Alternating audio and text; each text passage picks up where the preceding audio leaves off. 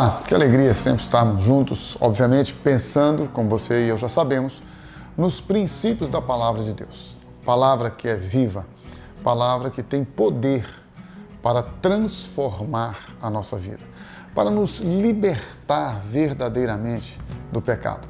Palavra que, segundo as Escrituras Sagradas, em Hebreus capítulo 4, a partir do versículo 12, tem o poder de discernir, de conhecer as intenções, os propósitos do nosso coração, os nossos pensamentos. Esta palavra, ela tem o poder de trazer à luz tudo aquilo que você e eu estamos vivendo no mais íntimo, no mais profundo do nosso ser, das nossas emoções. E as Escrituras Sagradas também nos ensinam que você e eu podemos ser livres por esta palavra. Veja que coisa maravilhosa. Jesus Cristo nos declarou que, conhecendo a verdade, nós seríamos livres, nós seríamos libertos.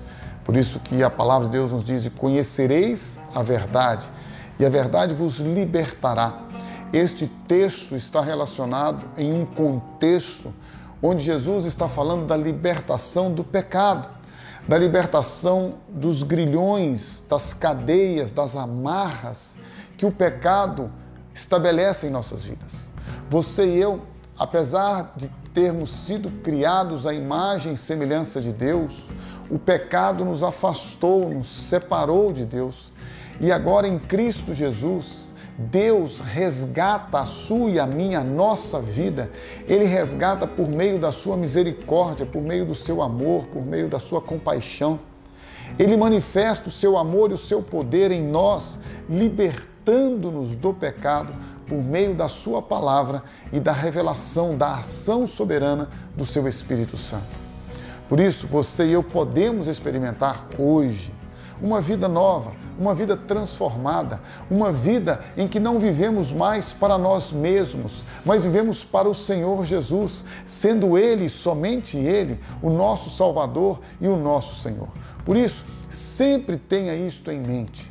Deus tem todo o interesse em salvar a nossa vida, a nossa alma e dar-nos vida e vida eterna, vida e vida abundante. Por isso, jamais, jamais se esqueça. Ele, Deus, em Cristo começou esta linda obra de transformação, libertação e salvação. E com certeza, Ele mesmo há de aperfeiçoá-la até a volta de Cristo Jesus.